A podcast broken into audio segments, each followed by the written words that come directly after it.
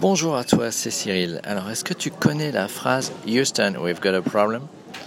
Dans ce fameux film de Apollo 13, je crois, où il se retrouve coincé dans l'espace avec de sérieux ennuis?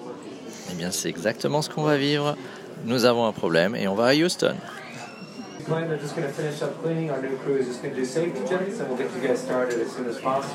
problème n'arrive pas seul.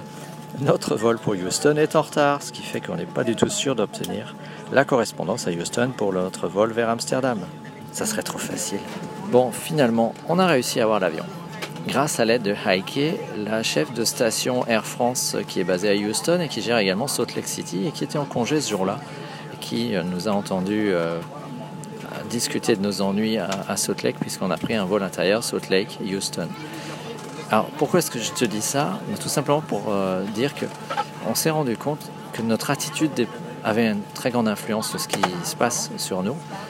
quoi qu'il arrive, si tu restes positif et que tu demandes de l'aide, tu finis par obtenir de l'aide assez inattendue, puisque Ricky a même couru avec nous ici pour nous montrer comment se manier pour obtenir le, train et arriver à temps. Voilà, je te laisse je t'en dirai un peu plus plus tard à ce sujet.